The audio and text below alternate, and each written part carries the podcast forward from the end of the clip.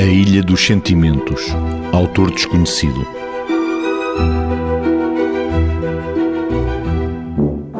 Havia uma vez uma ilha onde viviam todos os sentimentos e valores do homem: o bom humor, a tristeza, a sabedoria, mas também todos os demais, inclusive o amor.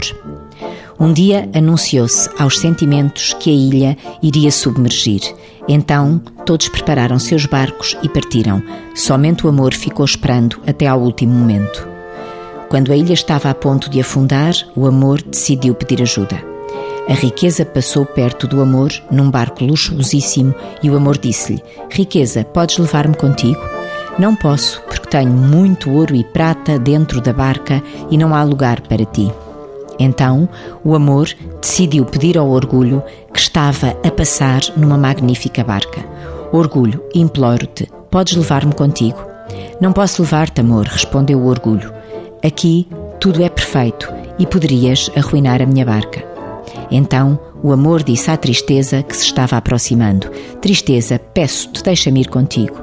Oh amor, respondeu a tristeza, estou tão triste que necessito estar sozinha.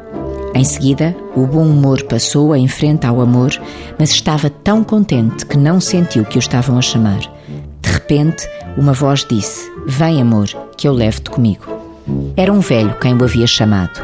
O amor sentiu-se tão contente e cheio de alegria que se esqueceu de perguntar o nome do velho. Quando chegou à terra firme, o velho foi-se embora.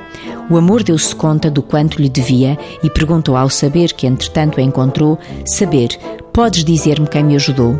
Foi o tempo, respondeu o saber. O tempo, perguntou o amor. Por que será que o tempo me ajudou? O saber, cheio de sabedoria, respondeu: Porque só o tempo é capaz de compreender o quanto o amor é importante na vida.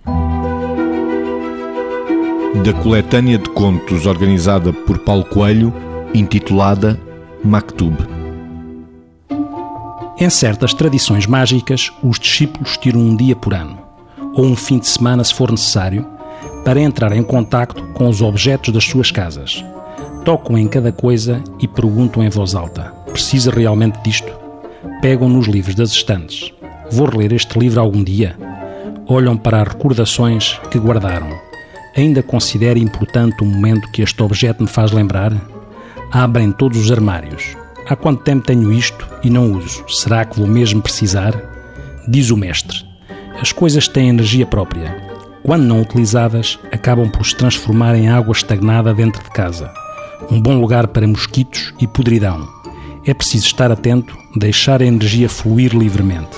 Se você mantém o que é velho, o novo não tem espaço para se manifestar.